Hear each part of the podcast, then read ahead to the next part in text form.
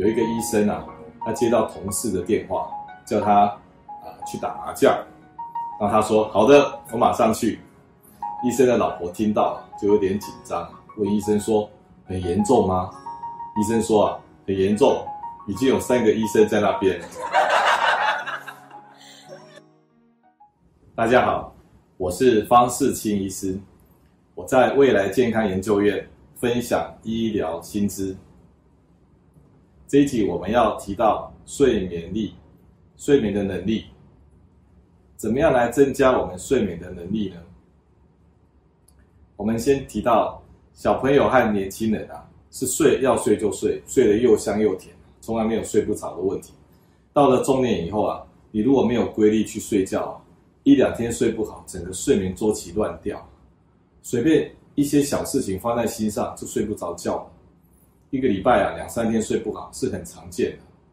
到了老年人啊，更是漫漫长夜啊，半夜就坐在床边，天还没亮就等着去公园运动，白天坐着打瞌睡，真的到了床上，反而是睡不着觉，然后睡了一下又一直醒来。所以睡眠能力啊，随着年纪啊，是一直在降低的哦。年纪大了，晚上睡不够，白天不够醒，几乎整天都是。醒醒睡睡睡睡醒醒。之前方医师提过，睡眠的重要功能在清洁大脑、整理大脑。大脑要保养好，要有好的睡眠。年纪大了，睡得断断续续的，造成大脑退化的重要原因。所以这有一个三角关系哦，睡得不好，睡得断断续续，大脑退化，所以跟年纪在一起。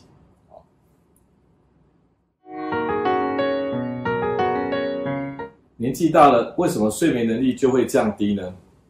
首先，我要介绍一种大脑的重要的一个神经细胞，叫做食欲素细胞。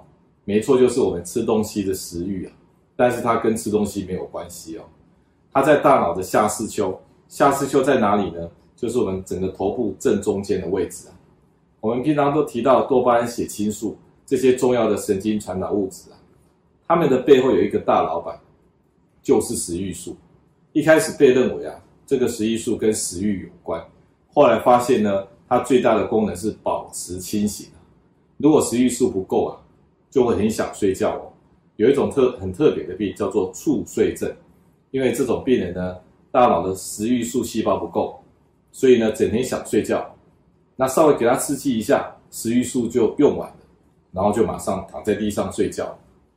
在去年啊，二零二二年。科学杂志上有一篇文章解释为什么老年的睡眠啊变得断断续续的，原因是因为老年人的食欲素细胞变少了，而且啊这些变少的细胞啊变得比较兴奋，常常在放电，造成睡眠当中啊一直醒来，断断续续的，不是很稳定，连白天也是精神上断断续续的，常常打瞌睡。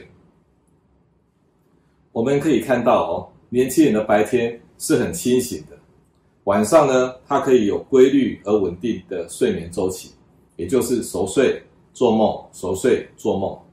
但是到了老年啊，白天就开始打瞌睡，晚上呢，他很早就想睡了哦，睡眠时间是往前移动的哦，睡眠内容变得不稳定，睡眠周期断断续续的，周期不漂亮，而且睡眠时间变短了，这些都是因为大脑中的食欲细胞。变少，而且变得太兴奋，变得不稳定。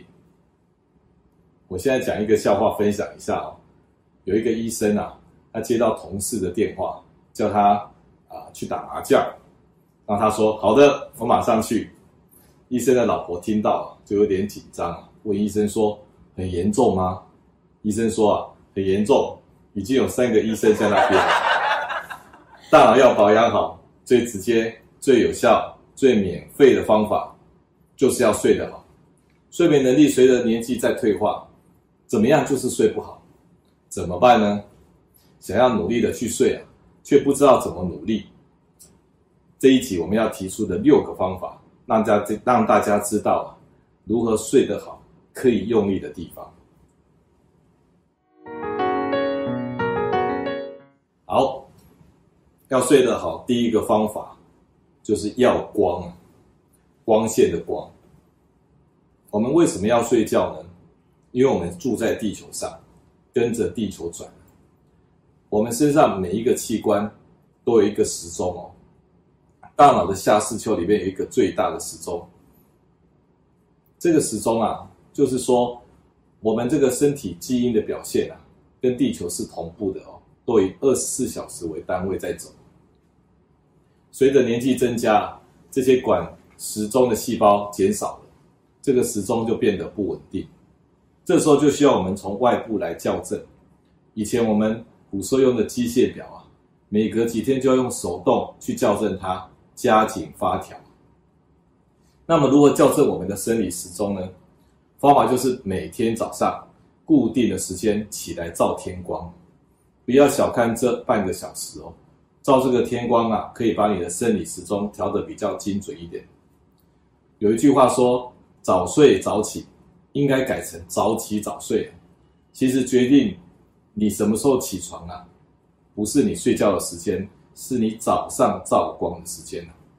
所以每天都要固定时间起来照光，不管你睡得好不好，睡得不好也是七点八点照光。第二个增加睡眠力的方法。就是要黑，要充分的黑啊，不是暗而已哦，是黑哦，也就是几乎没有光哦。你知道我们的褪黑激素啊，从松果体分泌出来，它很害羞啊。如果你睡觉前玩手机，有一点蓝光啊，它会害羞的出不来。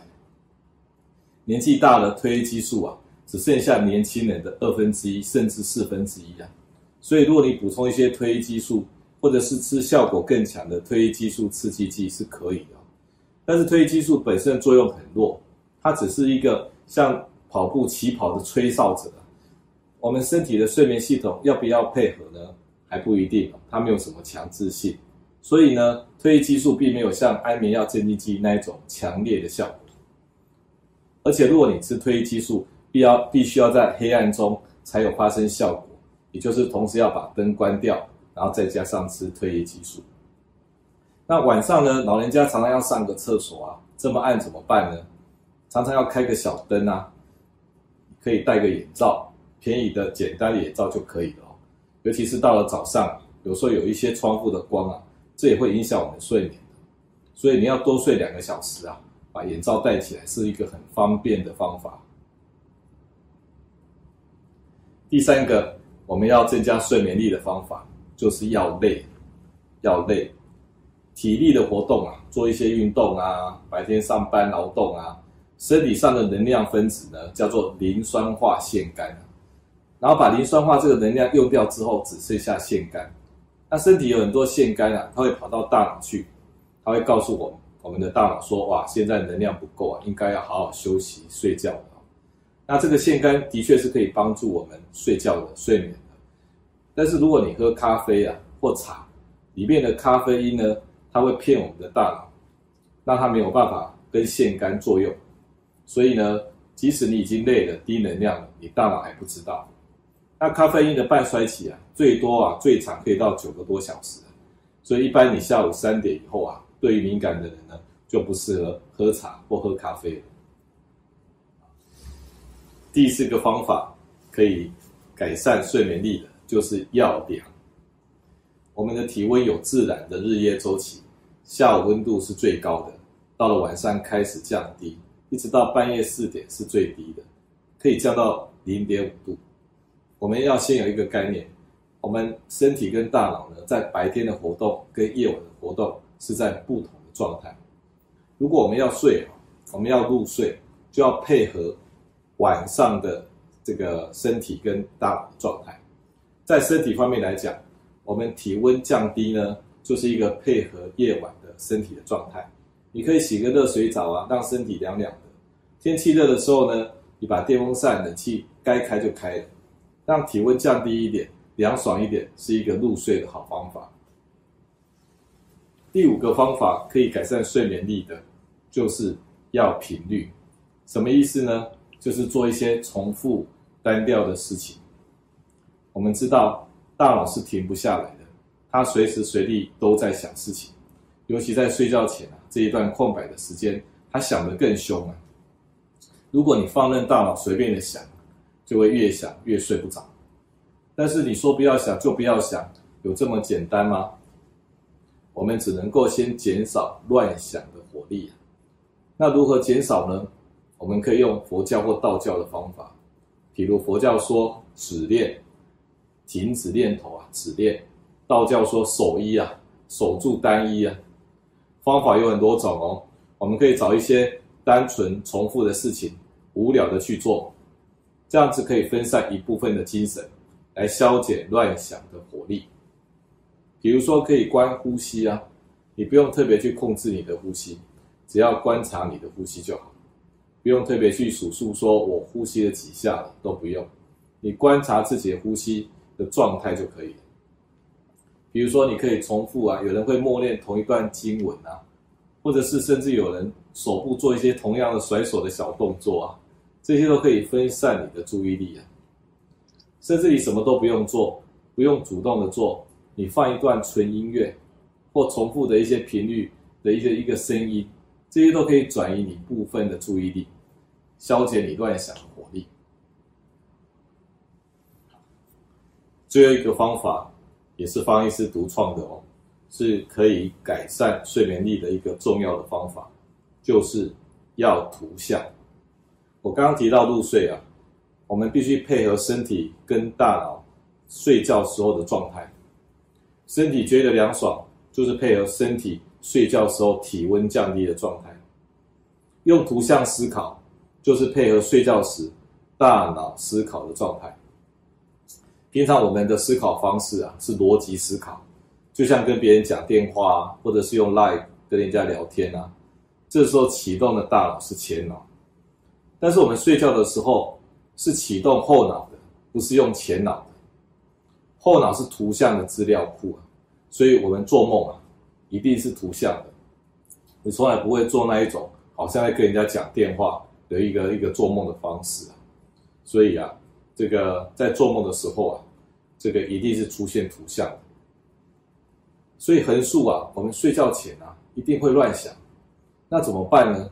就要把大脑这个这个思考的方式啊，改成大脑睡觉时候的思考方式，也就是把想改成观了，就像在看电影啊，看舞台剧一样。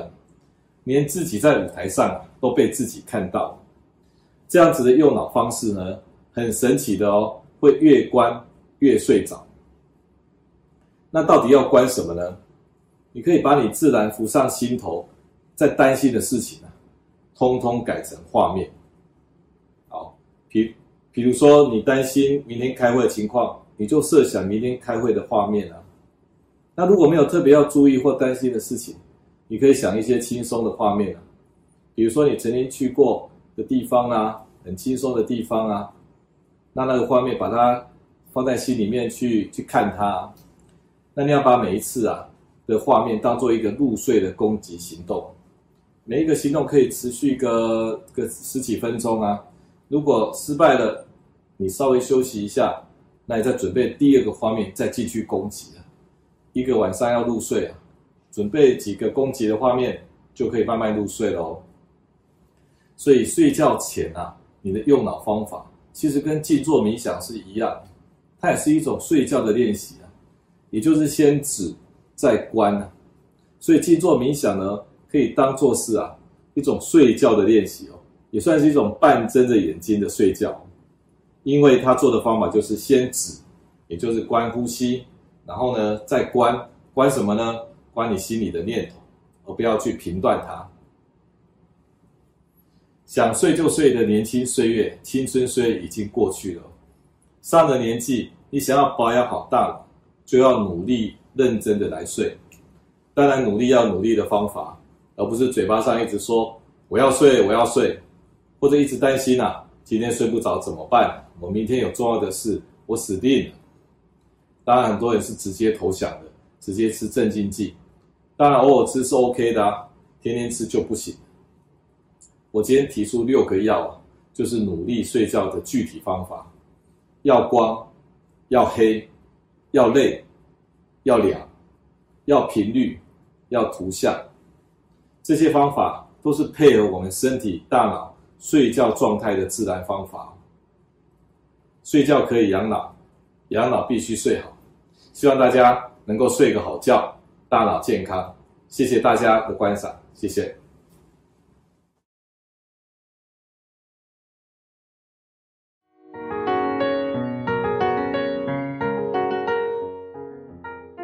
是方世奇医师，每星期二、星期五晚上六点，我在未来健康研究院和大家分享医学新知。欢迎追踪、订阅、开启小铃铛，并在留言区分享你对今天节目的想法或建议。